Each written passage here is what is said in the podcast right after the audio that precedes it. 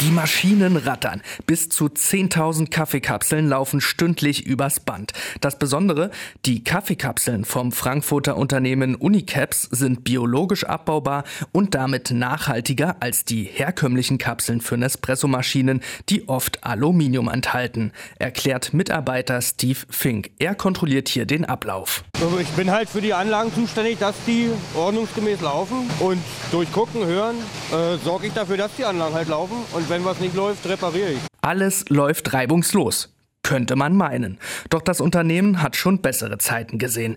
Die Corona-Pandemie und Energiekrise machten dem einstigen Vorzeige-Startup zu schaffen, sagt Standortleiterin Ute Gömmel. Von 50 Mitarbeitern musste über die Hälfte entlassen werden. Wir verbrauchen hier durch diese ganzen Anlagen, die wir ja gerade gesehen haben, unheimlich Strom und auch Gas.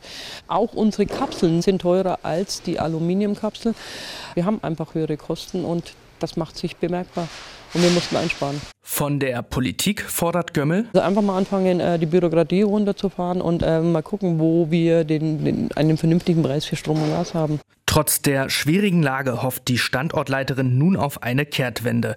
Derzeit sei man mit möglichen Investoren im Gespräch. Dann könnten auch wieder mehr Leute eingestellt werden. Doch die seien schwierig zu finden, sagt Gömmel. Denn auch in Frankfurt oder mache sich der Fachkräftemangel bemerkbar. RBB 24 Inforadio vom Rundfunk Berlin-Brandenburg.